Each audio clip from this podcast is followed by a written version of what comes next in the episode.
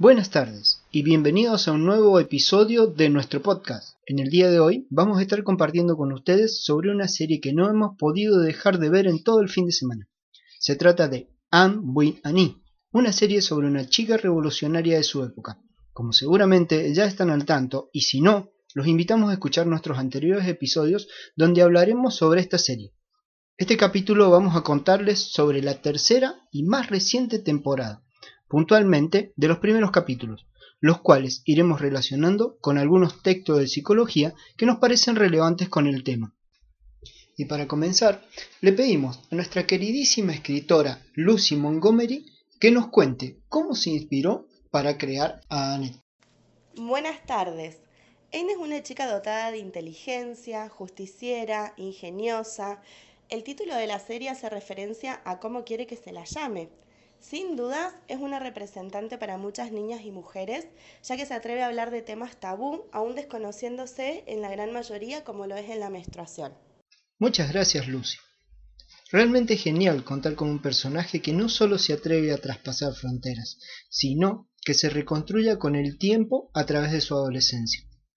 Le preguntamos a nuestra queridísima directora Nikki Caro cómo logró plasmar el devenir familiar y extrafamiliar en Am. ¿Cómo cree que se representa en su personaje? Hola Gastón. Bueno, en el segundo capítulo de la tercera temporada podemos ver que se da una situación en donde Marila le prohíbe viajar a Ain tras enterarse de que conoció a la tribu Micmac. Esto se representa en Ain con enojo, y ella dice que cuando sea mayor se irá del pueblo para nunca más volver.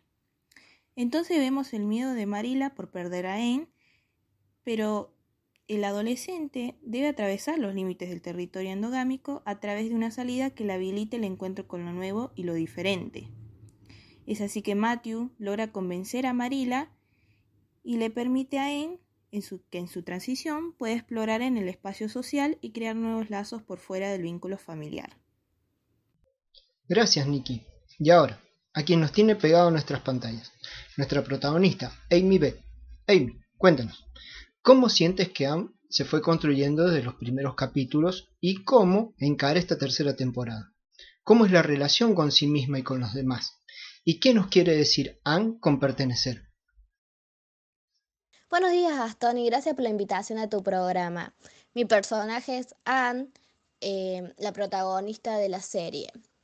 Bueno, en la tercera temporada Anne necesita como dejar a su familia un poco de lado y buscar información sobre sus raíces.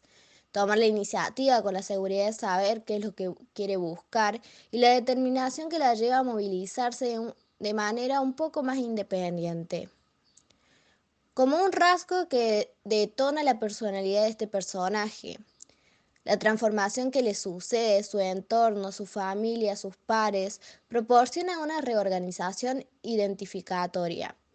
Y obviamente conforman a Anne en todo su ser y la búsqueda de su pertenencia. Muchas gracias, Amy. Realmente nos hemos divertido muchísimo.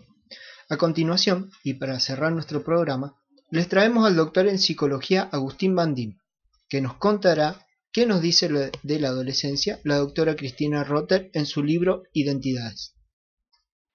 Para entrar en el tema, primero tendremos que entender cómo entiende el autor el origen del concepto de identidad, la cual lo describe como algo complejo y o paradójica, ya que es lo que nos distingue y diferencia de otros a la vez que cualifica lo que es idéntico.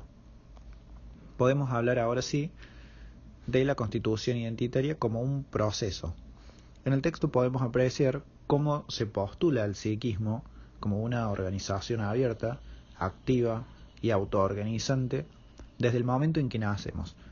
Por lo tanto, podemos inferir que la identidad es un proceso de búsqueda, de proyecto, trayectoria y construcción.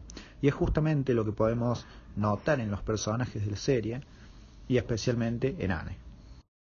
Muchas gracias, doctor, por su reflexión final y a todos nuestros invitados por compartir con nosotros estos preciados minutos. Y a ustedes, que están del otro lado, simplemente gracias y hasta la próxima.